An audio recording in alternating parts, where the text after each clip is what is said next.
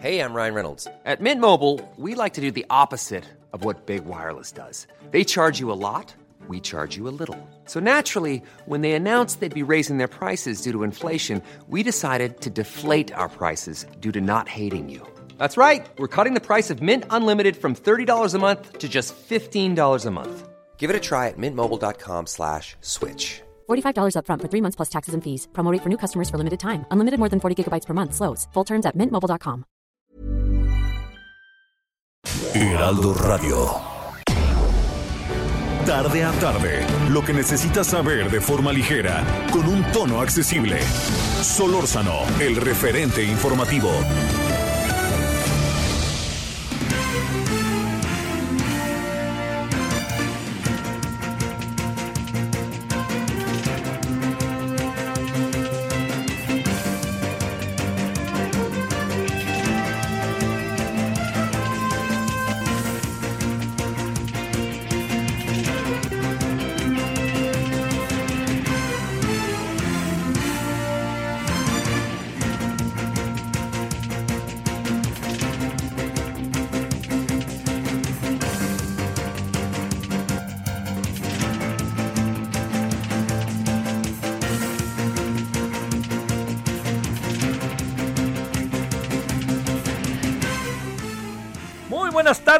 17 con 1 en la hora del centro, en el día de la semana miércoles, la mitad de la semana laboral. Estamos en el día 24 de noviembre del 2021. Estamos en el 98.5 de FM Heraldo Radio. Gracias que nos acompaña junto con toda nuestra posibilidad enorme, que cada vez crece y crece, de más estaciones que se unen a nuestro proyecto a lo largo del país. Gracias a todas ellas, eh, a todos los que comparten con nosotros esta emisión del día, en particular de este día miércoles. Bueno, mire, hay, hay, este, hay varios asuntos, el que desde ayer, ¿no? Ya lo contábamos el mediodía, lo contamos luego en la, tarde, pero luego lo contamos en la noche. Es el hecho de que el señor este, Arturo Herrera eh, lo bajaron, para decirlo quizás de manera muy, este, muy doméstica, lo bajaron. Eh, quiere decir que no va a ser el candidato del presidente o la, o la pues es que en buena medida el que plantea el presidente será, ¿no? La propuesta del presidente para ser gobernador del Estado de México. Para, gobernador del Banco de México, perdóneme. Gobernador del Banco de México. Qué ahora sí se me fueron las cabras. Bueno, en este en esto que, que yo creo que por muchos motivos es eh, importante, le, diría, eh, hay este, varias cosas que ver. Primero, apareció la subsecretaria de Hacienda que se llama Victoria Rodríguez como la propuesta del presidente. Hay un hecho inédito. El hecho inédito es que nunca en la historia del Banco de México había tenido una presidenta, gobernadora o director, como en sus diferentes momentos ha, tenido, ha sido la, la, la, este, la, definición del cargo. Entonces, eh, eh, vamos a ver qué va a pasar. Seguramente lo van, la van a aprobar. Recuerde que el 31 de diciembre eh, deja de ser eh, gobernador del Banco de México el actual gobernador. Eh, pero lo que le quería también este, plantear en este terreno es pues las condiciones en que llega Victoria Rodríguez. hay una serie de, de requisitos que se que urge, que define, que establece la, el cargo para que uno sea el gobernador o gobernadora. Eh, experiencia, más de cinco años aquí, acá, etcétera, no los tiene la señora Victoria Rodríguez. Eh, ¿Es capaz o no es capaz? No lo dudo que sea capaz, ¿no? No creo que una persona que es subsecretaria de Hacienda de un país como México no sea capaz y además el currículum de la señora tiene dos o tres cosas interesantes. Lo que son las cosas. La señora es egresada del TEC, y e hizo una maestría en el Colegio de México, ¿no? Así, esas instituciones que traen, en, que cómo es posible, bueno, pues ahí está eh, el asunto. Vamos a ver qué pasa. Yo creo que puede ser muy interesante. Algo le voy a decir, que, que a lo mejor no, no, no conozcamos mucho del currículum de la señora eh, Victoria y que en la comparecencia vaya a ser, eh, lo, lo, vayamos a conocer y a lo mejor yo sí lo digo un poco como con, con este, con ojalá sí sea, ojalá estemos aquí ante una grata sorpresa que nos permita que tener como gobernador del Banco de México a un gran personaje. vamos a ver. No, no, no tengo muchos elementos para opinar. Más adelante vamos a hablar del tema, por cierto. Bueno, ese es uno de, los, de los asuntos. El, otro de los asuntos que queremos eh, llamar su atención es el que tiene que ver el día de hoy con que, también vamos a abordarlo al rato, la inflación no cede. Pero me llamó la atención que BBVA hoy haya dicho que no le preocupa tanto la inflación. Eh, me, sorprende muchísimo que lo diga BBVA por una razón, porque el subgobernador del Banco de México dice que es preocupante, ¿no? Que, que, este, que hasta desconcertante. La inflación está arriba del 7%, 7.05, y estamos en la parte final del año, donde hay, existe el mayor consumo que se puede establecer a lo largo del año. ¿Por qué? Porque, bueno, ya pasamos que nos agarró de refilón, pero nos agarró el buen fin. Pero ahora viene, pues, todas las fiestas de fin de año, viene Santa Claus, vienen las comidas, viene este el pavo, viene el Año Nuevo, vienen los Reyes y viene la Cruz de mi parroquia a partir de enero, ¿no? La, este, y febrero. Entonces, todos estos asuntos habrá que ver cómo nos, eh, cómo nos pillan, como dicen los españoles, ¿no? Cómo nos, cómo nos toman en términos de nuestras vidas, de nuestras vidas económicas, porque además no hay una recuperación económica que podamos nosotros establecer eh, de, ninguna manera. Tenemos todavía altos niveles de desempleo, tenemos un eh, no, no un interesante, más bien poco interesante crecimiento en el PIB, después sobre todo de lo que venimos. Entonces, ahí hay algo que tenemos que revisar, a ver qué hace la gobernadora del Banco de México y a ver si la gobernadora del Banco de México, este, la que estará a partir de enero, logra ella establecer condiciones que sean favorables para, eh, para, decir, desde el ámbito en que ella está, para la economía del país. Eh, hay, hay muchas cosas que se dicen sobre, sobre el papel del Banco de México. Ya sabe que todo lo quieren cambiar en el, Banco de México todo quieren, todo quieren cambiar en el país y, la verdad que no, no, hay cosas que yo no veo por qué se deban de cambiar, ajustar, eh, mejorar, sin la menor duda. Bueno, y ahí mismo eh, ha habido ahí una, pues una, por decirlo de alguna manera, una polémica, o si quiere usted controversia, como usted la quiera ver, sobre algo que me ha llamado mucho la atención, no sé usted, eh, los que andan diciendo o que o que se anda, andan diciendo o se anda diciendo, las dos cosas caben, en el sentido de que se arrepintieron por haber votado por, por este por López Obrador, ¿no? Yo tengo ahí varios tuiteros que cada vez que yo digo que voté por López Obrador y no me arrepiento, me dan con todo. No me arrepiento. Eh, lo hemos platicado aquí muchas veces y lo seguiremos platicando. Yo, yo le voy a decir, hay algo que me parece que no puede como, como pasarse por alto. Eh, la, la, situación en la cual el presidente hoy gobierna, eh, yo diría que no, no podemos sorprendernos tanto, porque el presidente no está haciendo en verdad muchas cosas diferentes de las que él dijo que iba a hacer su relación con los institutos autónomos para hablar de uno de los casos y para hablar del INE, para hablar del INAI, para hablar de las organizaciones de la sociedad civil, está clarísimo el presidente. El presidente dijo al diablo sus instituciones, no las instituciones, dijo sus instituciones, y está haciendo lo que tiene que hacer. Para él, para él. Si a usted le gusta o no, a mí no me gusta, ¿eh? pero si a usted le gusta o no, pues este es otro asunto como para darle vuelta y pensarle. Ese es uno de los de los, eh, de los asuntos que, que, tenemos que ver. El segundo, el presidente está en lo que yo veo que es una contradicción enorme, tiene que ver con el tema del ejército, ¿no? Ahí sí, verdaderamente me saca de, de balance. No entiendo, no entiendo cómo dijo una cosa como candidato y hoy está diciendo diametralmente otra. Pero en todas las otras demás cosas, lo que dijo de los partidos políticos, lo que dijo de la, del PAN, lo que dijo del PRI, todo eso, ¿hay algo que le sorprenda a usted? Es lo mismo. Lo que nos debemos sorprender somos nosotros de nosotros, ¿no? De que nunca nos mintieron y hicimos lo que hicimos o lo que hicieron votando por López Obrador y que ahora se sienten algunos arrepentidos.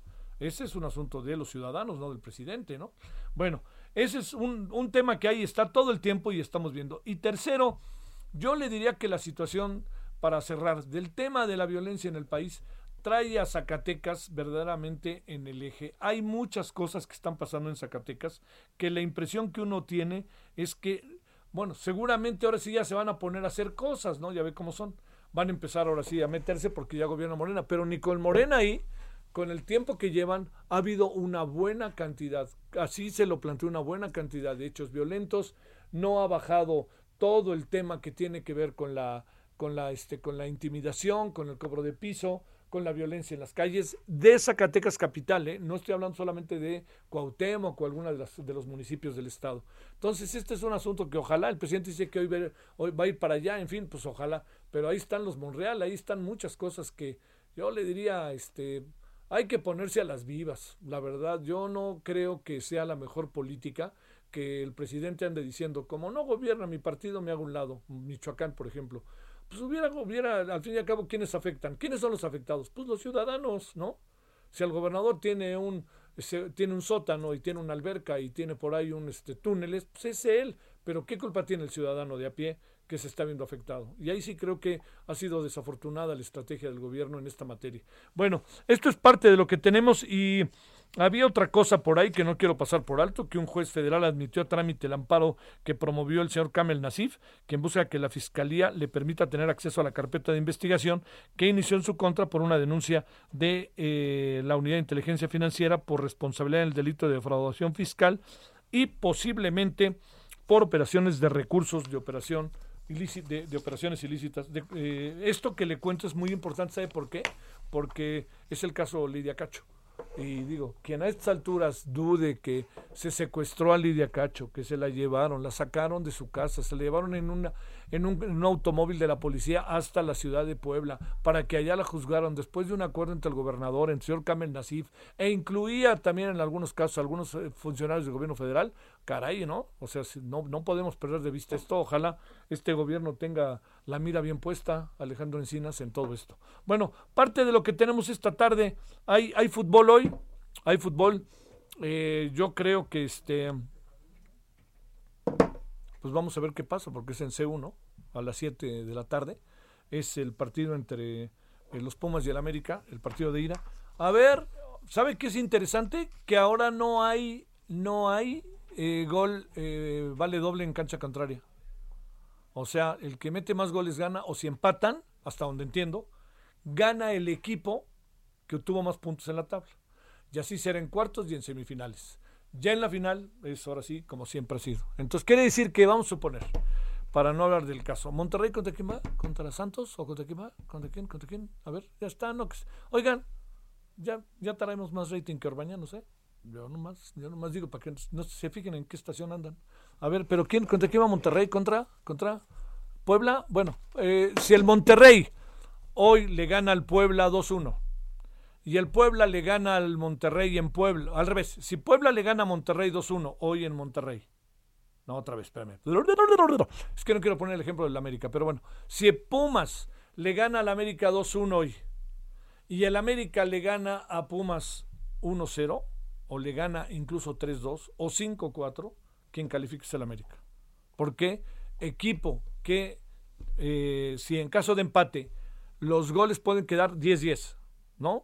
Pero en caso de empate, equipo que está mejor en la tabla se queda con el triunfo. Esto es en cuartos y en semifinales. Así que diviértanse haciendo números. Oiga, por cierto, hoy, ahí mi hijo me mandó, ahí, se la, ahí lo dejó, un programa de Imevisión en caliente de, no me acuerdo del año, supongo más o menos que es el 93, por ahí así, una entrevista que le hicieron, si es futbolero, búsquela, ¿eh? Mire, le hicieron la entrevista a Carlos Albert, Toño Moreno, eh, André Marín, eh, José Luis La Madrid, querido, y no, Raúl ya no estaba ahí, Raúl ya estaba en Televisa, y José Ramón Fernández. Le hicieron una entrevista a César Luis Menotti.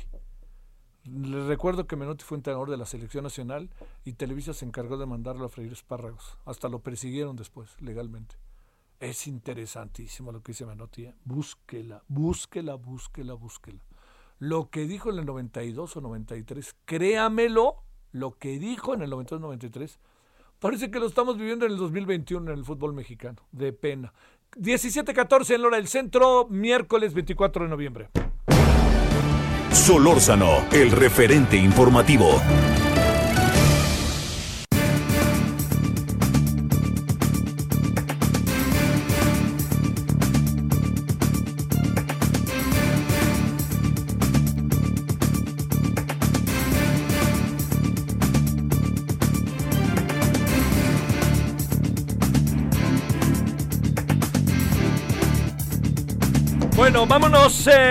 Ayer íbamos a conversar con eh, Michelle Chamberlain y este no lo hicimos porque se nos aparecieron varias cosas. Michelle, te ofrezco una disculpa.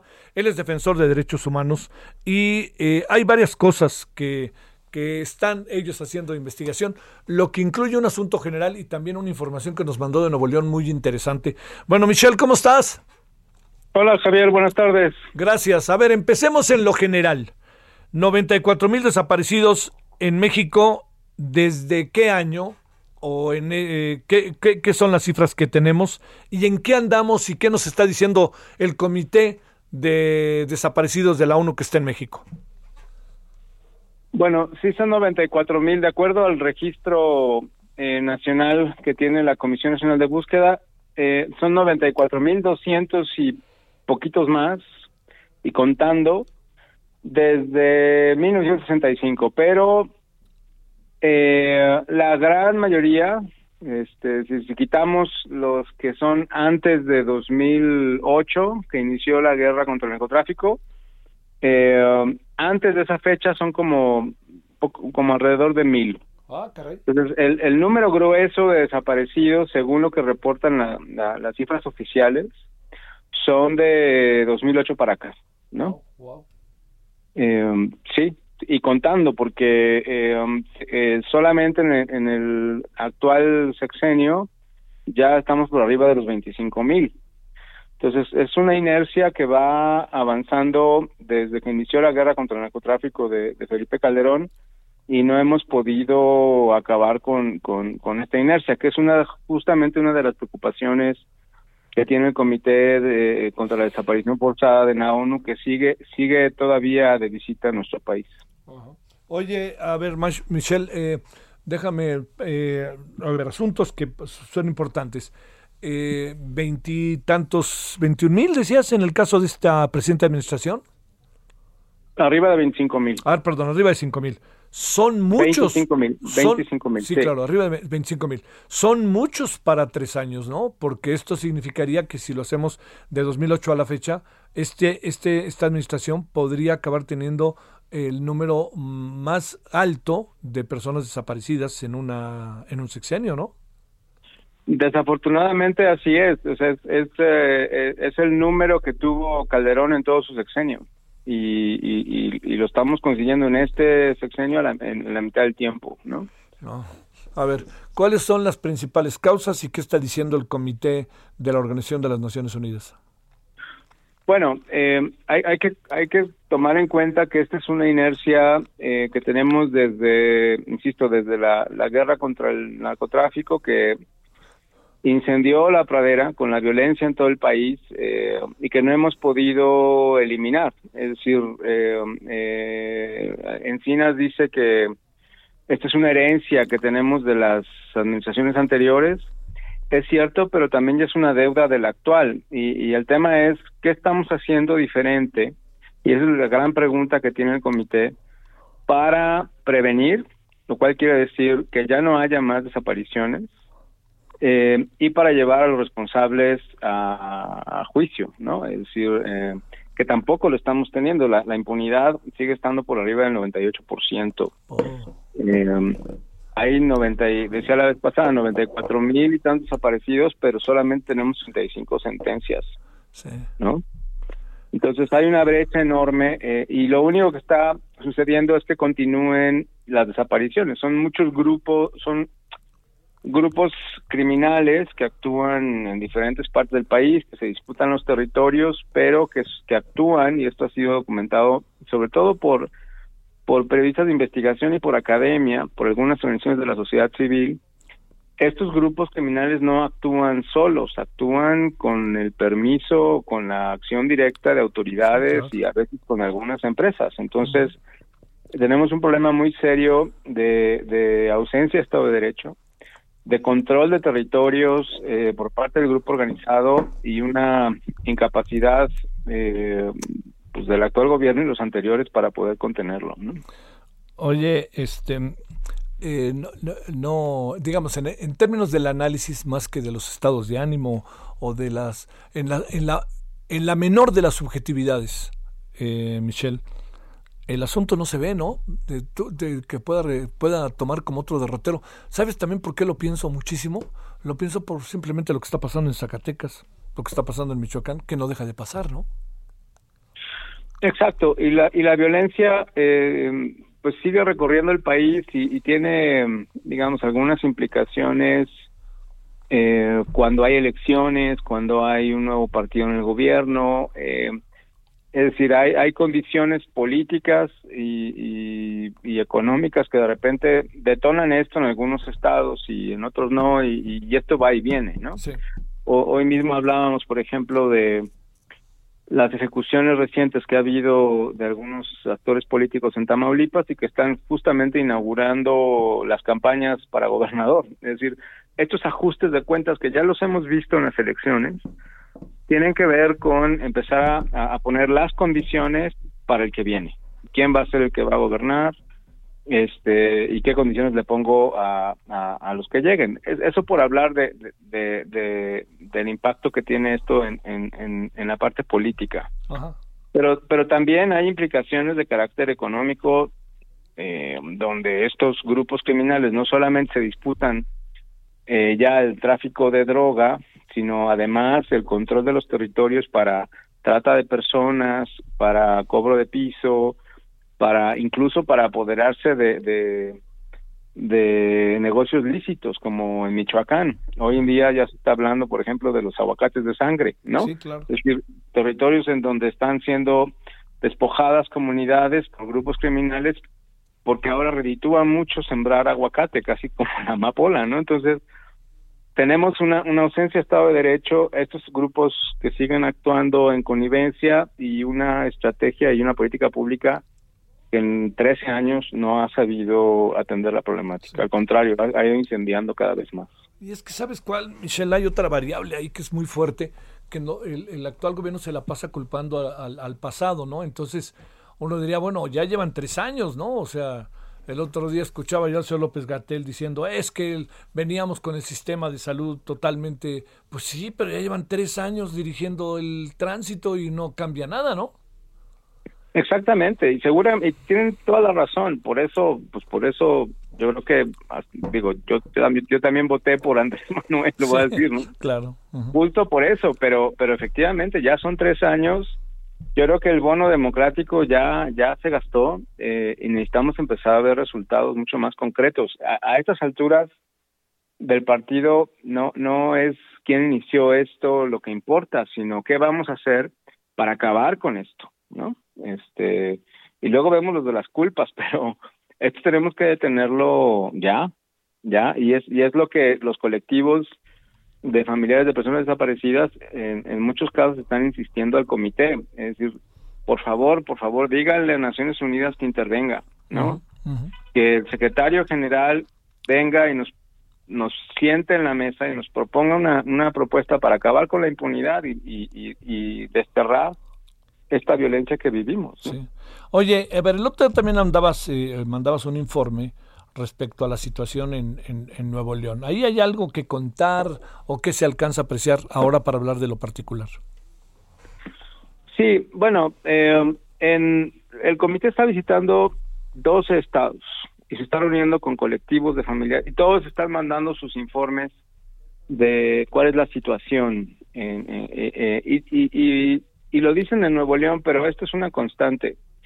Todo el mundo hace un recuento de las personas desaparecidas, de cómo no funciona la búsqueda, esa es una constante en todos los estados, eh, y cómo eh, la impunidad es lo que permea en todos los casos. Este, hay además, eh, el comité está visitando no solamente colectivos y autoridades, está teniendo la oportunidad de ir a lugares de exterminio y lugares en donde hay fosas clandestinas y mirando el tamaño de la, dimensión que tiene esta tragedia, un poco para, para, para entender de dónde viene y qué hay que hacer, qué recomendaciones hay que hacer, ¿no? Este, eh, y pues se supone que ahora en, el, viernes hacen su conferencia en donde harán un informe preliminar no para, para conocer sus conclusiones. Michelle, te mando un gran saludo y el agradecimiento que estuviste con nosotros, Michelle Chamberlain, defensor de derechos humanos. Gracias, Michelle. Con mucho gusto, Javier. Un saludo. Un saludo para ti. Bueno, habrá que ver este viernes, ¿eh? Este viernes, este viernes el informe de la Comisión de la ONU de Derechos Humanos y Desaparición Forzada de Personas. ¡Pausa!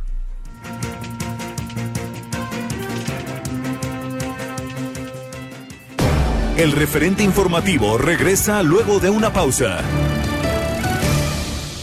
Heraldo Radio.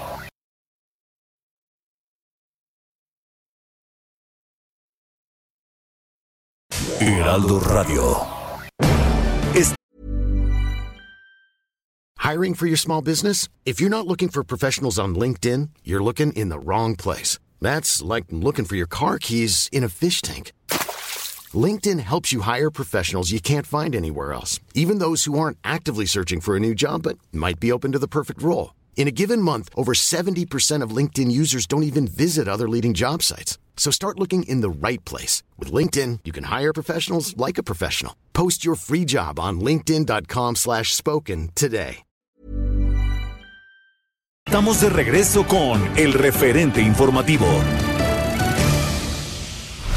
En el referente informativo le presentamos información relevante. PRI impulsa boletinar a agresores sexuales y deudores de pensión alimenticia. Se aplican más de 2.000 vacunas contra influenza en reclusorios de la Ciudad de México. Congreso de Sinaloa crea nueva fiscalía para atender delitos de violencia de género. Inicia campaña de vacunación contra COVID-19 a jóvenes de entre 15 y 17 años en Sinaloa. Director del ISTE reconoce que persiste la escasez de medicamentos. Decreto de López Obrador agilizará construcción del tren Maya, asegura Fonatur. Morelia reforzará seguridad para bajar incidencia de robo en transporte público. Secretaría de Seguridad Pública de Nayarit detecta a más de 2.000 policías sin certificación. Se registró explosión en una casa por acumulación de gas en la alcaldía Miguel Hidalgo. Esperamos sus comentarios y opiniones en Twitter. Arroba Javier Solórzano. Arroba Javier Solórzano. gonna have myself a real good time. I feel alive, and the world.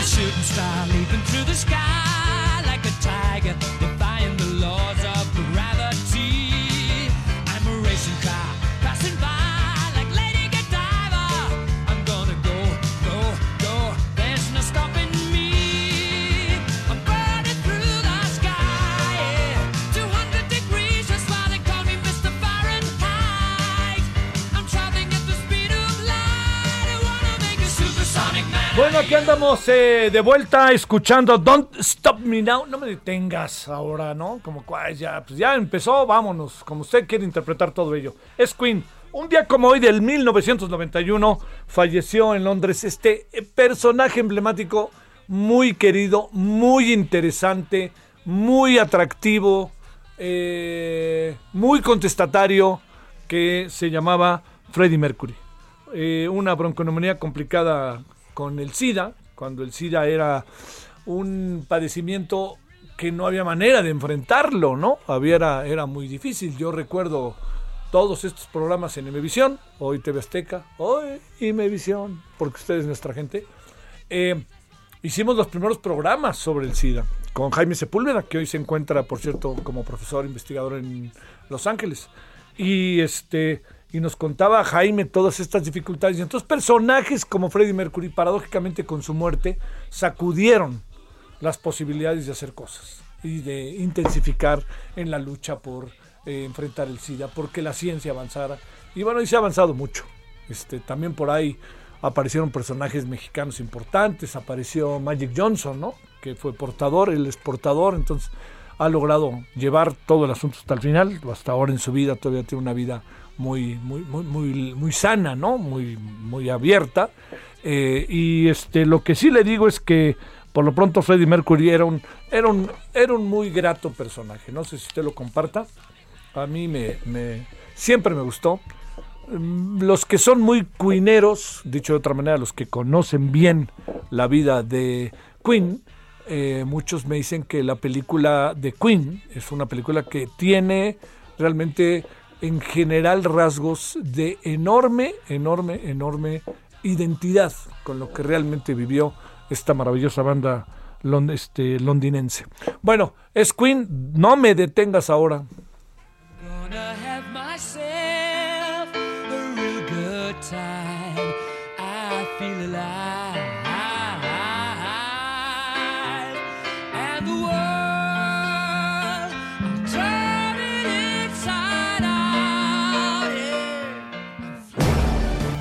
Solórzano, el referente informativo.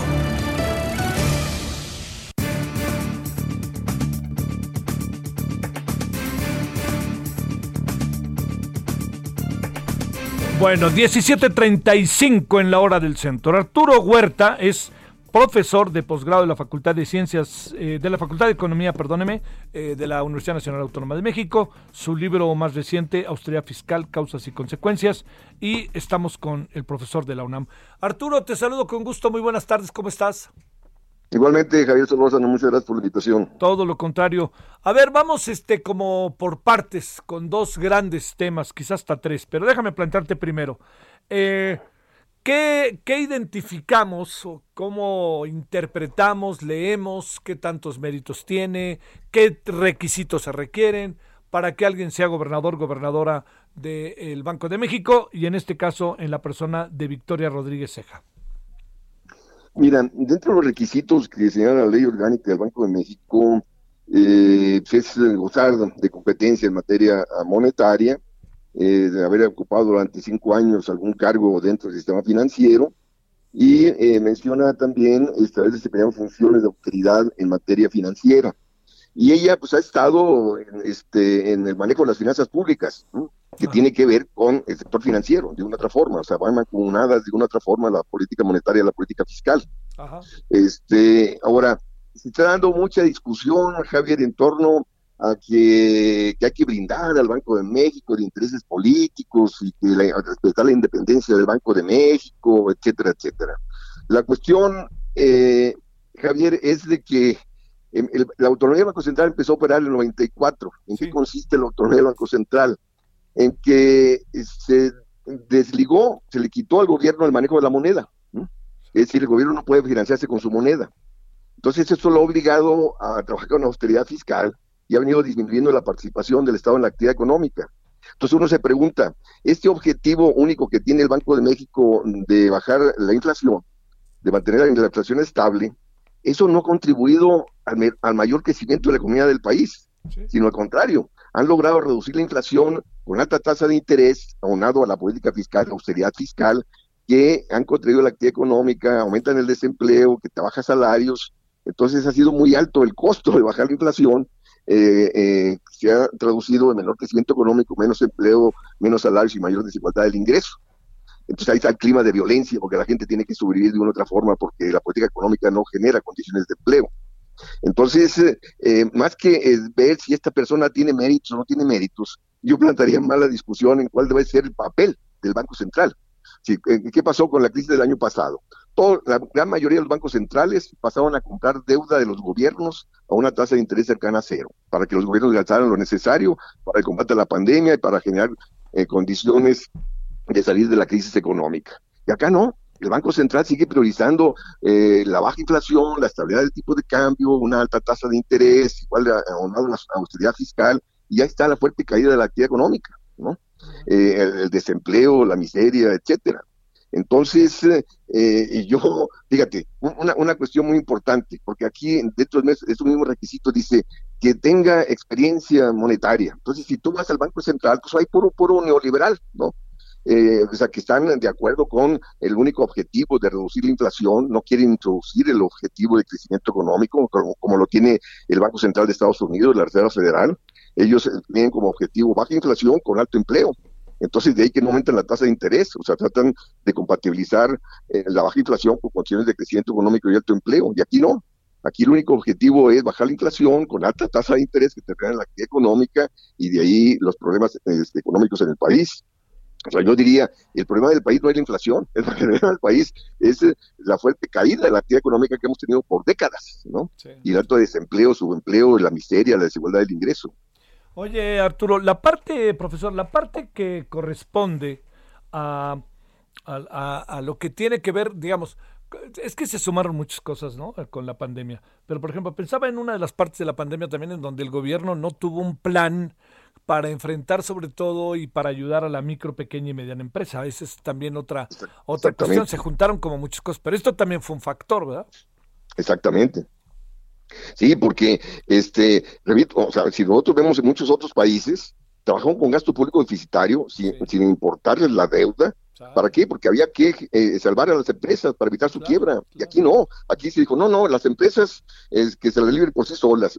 Tú no puedes hacer eso, porque el cierre de empresas implica destrucción de planta productiva, que te viene a disminuir el crecimiento potencial de la economía, te viene a disminuir la generación de empleo, te viene a disminuir el crecimiento por años, Javier, ¿no? Entonces, esta política neoliberal que ha venido predominando que el gobierno de la cuarta T sigue manteniendo de austeridad fiscal, de no endeudamiento, de mantener este, la estabilidad del tipo de cambio y la tasa de interés, pues nos ha llevado a tener menos capacidad productiva y vamos a un contexto, yo venido señalando, los problemas de, inflación que está enfrentando el país no son problemas de demanda, porque la demanda no ha crecido, porque el, el gobierno sigue sin gastar, este, sigue cayendo el consumo, no hay empleo, no hay distribución de ingreso, entonces no hay presión de demanda sobre precios. La inflación es resultado de problemas de oferta, es decir, disminución de la producción, hay escasez de productos, justo ¿por qué? Porque el aumento de la tasa de interés te encarece el crédito, te disminuye la inversión, la austeridad fiscal te disminuye el gasto, eh, te disminuye la demanda y eso te disminuye más también la inversión privada y de ahí que hay escasez de productos este, estamos importando más del 50% de los granos básicos que consumimos y hay una inflación de alimentos mundial. Entonces estamos importando inflación. ¿Por qué? Porque no, porque no producimos internamente alimentos.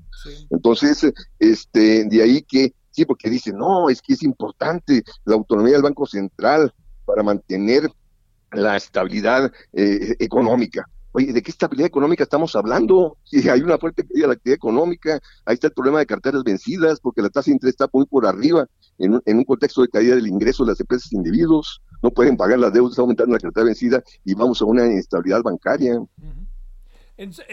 Digo, sin, sin concluir, ¿no? Sino más bien tratando de ver las cosas también en perspectiva al final eh, lo que lo que digamos las cartas el currículum, las cartas credenciales de Victoria Rodríguez eh, no necesariamente es una condición como para en este momento en función de su currículum de lo que de que sea o no la gobernadora del Banco de México. Te pregunto Arturo. Mira, yo diría que no, o sea, que acaba de pasar este, el día de ayer en, este, con respecto a la decisión de la persona que eligieron para la Suprema Corte de Justicia.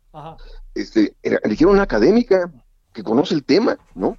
Que conoce el tema. Ella misma dijo, yo no tengo ningún buffet, yo no tengo compromiso alguno, yo soy académica. Entonces, perfectamente, un académico pudo haber llegado allí a dirigir el Banco Central con una visión de un Banco Central en favor del crecimiento económico. Porque, ¿quién se favorece, eh, Javier, de la estabilidad del tipo de cambio?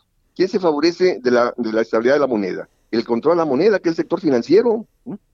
Entonces necesitamos un banco central que financie al gobierno, porque el gobierno gaste lo necesario para crear condiciones de empleo en favor del desarrollo industrial, en favor del desarrollo agrícola. Eh, eh, y, pero no, dice, no, no, porque eso sería inflacionario. Todo depende de dónde canalices el gasto. O sea, si le quitaron al gobierno de la moneda, fue para achicar su tamaño y participación en la actividad económica y, la, y, que la cúpula empresarial pasara a invertir donde el gobierno dejó de invertir. El gobierno eh, dejó de invertir en Pemex, en la CFE, en infraestructura, para tener austeridad fiscal, porque no podía financiarse con su moneda, ¿no? Y entonces ahí está el proceso de privatización creciente que se dio en Pemex, en la CFE, en infraestructura. Pues no, o sea, un gobierno debe tener control de la moneda para satisfacer los propósitos nacionales, que son de crecimiento económico, de, generar empleo para aquel que lo busque no lo encuentra, y no estar actuando como hasta la fecha, si sigue actuando en favor del sector financiero. Oye, Arturo, la, la parte, a ver, ahí creo que todo se acaba ligando eh, digamos, hay quien dice, no, no es tan importante, si, digamos, tarde que temprano se va a parar esto, etcétera. Pero la inflación a mí me parece, perdón, no soy especialista en el tema, pero he vivido este país durante 70 años y te diría que me parece que es una inflación altísima en función de lo que veníamos y de lo que se está proponiendo hacer. Es una inflación arriba del 7%. ¿Es como para alarmarse o cómo interpretar esta inflación, Arturo? Mira, yo eh, eh, vuelvo a decir lo que dije anteriormente. el problema del país no es la inflación. el problema del país son los millones, millones de desempleados, subempleados, ¿no? Este, eh, la, miseria creciente que se viene generando por la política neoliberal predominante, de austeridad fiscal, alta tasa de interés, el libre comercio, que las importaciones han desplazado a la producción nacional, etcétera, ¿no? Entonces, este, el Banco de México trata de bajar la inflación aumentando la tasa de interés, repito, pero en esa concepción neoliberal eh, eh, creen que la demanda es la que está creando la inflación, pues aumenta la tasa de interés para seguir demanda, pero no, al aumentar la tasa de interés está restringiendo inversión, está restringiendo producción, entonces sigue el aumento de, este, de la escasez de productos y va a seguir la inflación, o sea, vamos a un contexto de, de recesión con inflación en este país. Entonces, eh, de ahí, repito, o sea, eh, la persona que llega es una persona neoliberal, o sea, ella misma fue encargada del saneamiento de las finanzas públicas eh, y de ahí que el sector privado la, financiero nacional la está viendo bien porque este, fue, fue muy precavida este, en el manejo fiscal. Y no y por eso pues, se van a seguir con el aumento de la tasa de interés, van a seguir actuando en favor del sector financiero, desgraciadamente, porque el sector financiero es tan poroso, tan poroso que no quiere cambio alguno, ni de la política monetaria, ni de la política cambiaria, ni de la política fiscal. Entonces, ¿a costa de qué? De que sigamos en contracción económica, y repito, y esta contracción económica se está traduciendo y se va a seguir traduciendo en presiones inflacionarias porque es problema de rezagos productivos, de cuellos de botella, de baja productividad, que te aumentan costos y precios. Oye, este, pero al, bueno, no, pero al final lo que también estamos de manera un poquito inquietante es que sí han subido los precios con el alza en la inflación, ¿verdad? Sí, sí, sí. Ahora, y la cuestión es que el Banco México aumenta la tasa de interés, pues, te aumenta los costos financieros que sean trasladados a los precios. Además, repito, de que te contrae la inversión, te contrae la producción y va a seguir la escasez de productos y va a seguir la inflación. Sí, sí, sí. Uy, uy, uy, a ver, déjame, este, eh, importa bajo esta perspectiva, bueno, es que no, claro que importa, pero a ver, una reflexión, Arturo, de tu parte, si no tienes inconveniente, sobre el tema de lo que va a crecer el PIB a final de año, lo que vamos a crecer los mexicanos, tomando en cuenta del decrecimiento del que venimos y tomando en cuenta las perspectivas. ¿Qué alcanzas a ver, Arturo? No te digo que nos cuentes una, una nota optimista, ¿no? Sino más bien, pues ahora sí que es lo que es, ¿no? Y punto, a ver. Sí, mira, el, el, si vemos los datos, el, consumo no se ha recuperado, sigue cayendo, la inversión igual, o sea, el crecimiento que trae no ha recuperado la caída, la fuerte caída que tuvo el año pasado. Este, eh, lo que ha eh, generado cierto crecimiento ha sido el crecimiento de exportaciones. Pero resulta que ahí están los datos de Estados Unidos, que a pesar de, mantener baja tasa de interés, incrementar el gasto público, solamente mantuvo un crecimiento de 2% en el tercer trimestre.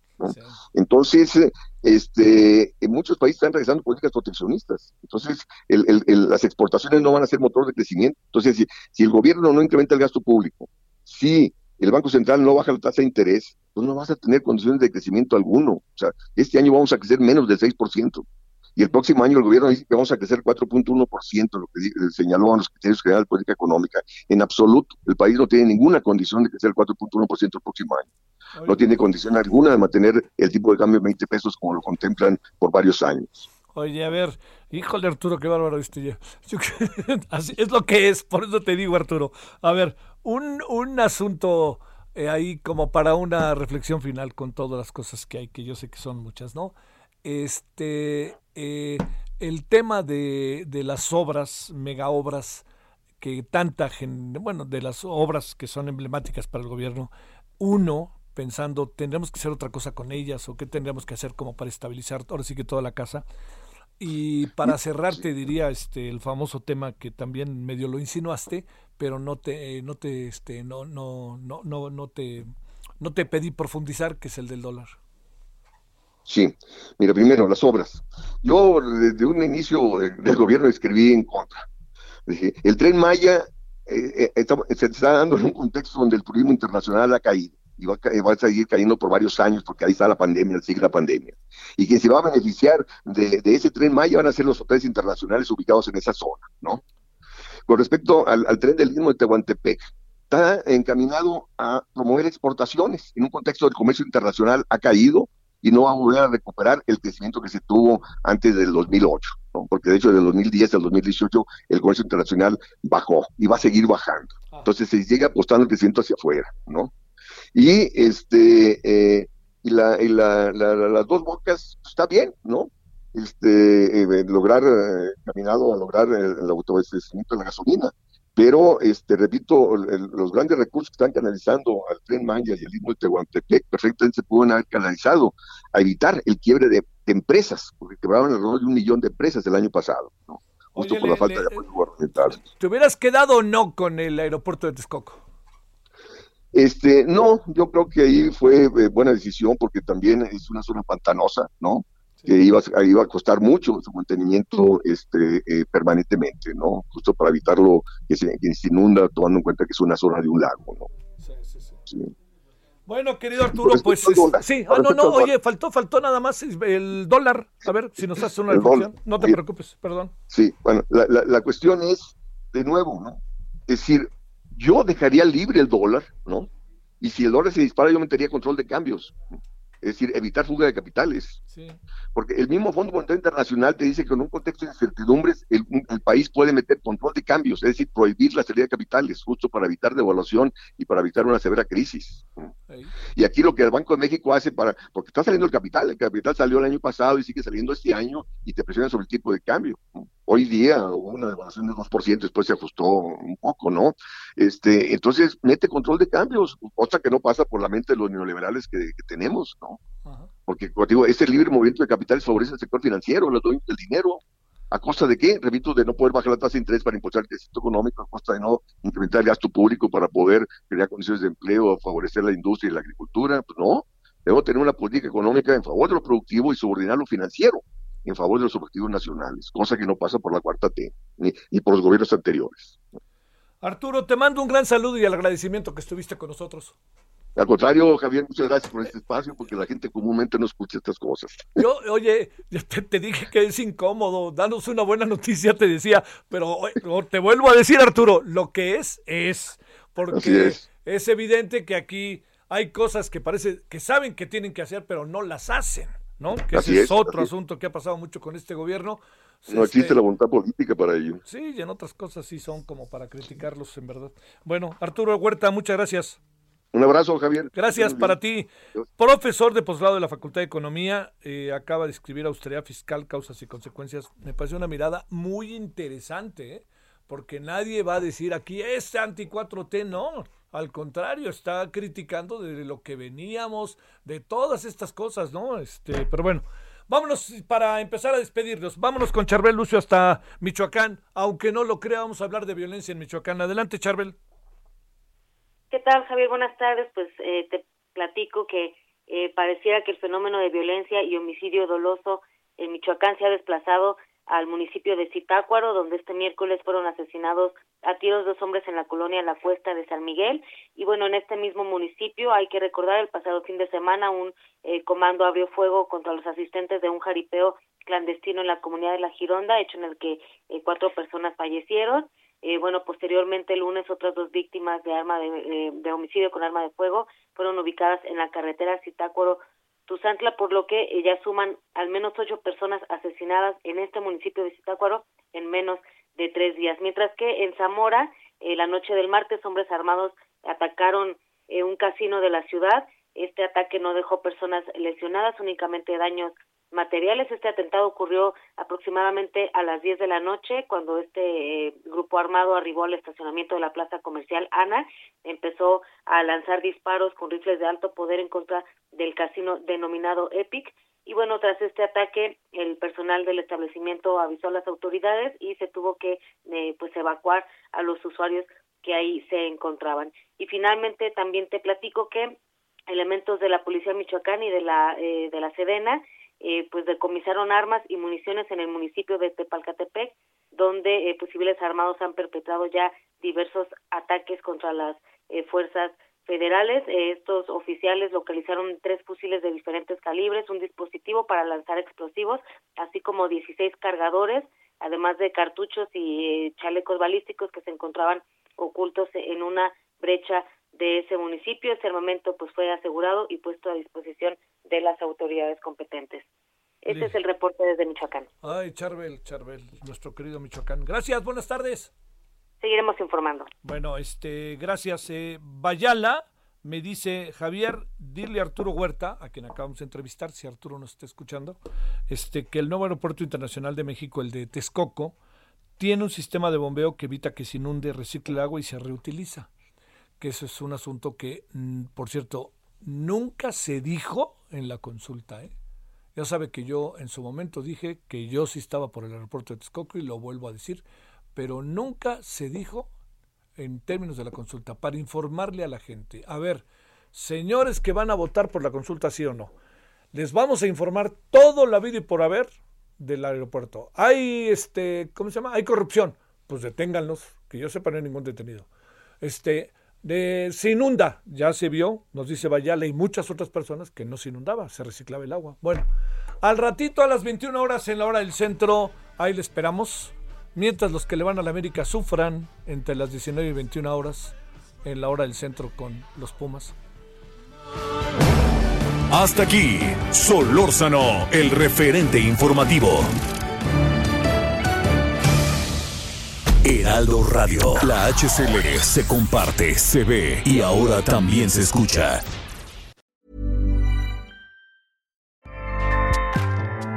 ACAST powers the world's best podcasts. Here's a show that we recommend. The Real Housewives is a guilty pleasure for most, but if you're looking to not feel guilty about that pleasure, tune in to Everything Iconic with me, Danny Pellegrino, where I break down all the messy moments and behind the scenes antics of Bravo's popular franchise. And on Everything Iconic, I also interview celebrity guests like Kelly Ripa, Kiki Palmer, Drew Barrymore, Cameron Diaz, and more about their guilty pleasures, their past work, and so much more. So if you're pop culture obsessed and find yourself watching way too much reality TV like me, tune in to Everything Iconic with Danny Pellegrino wherever you listen to podcasts. ACAST helps creators launch, grow, and monetize their podcasts everywhere. ACAST.com.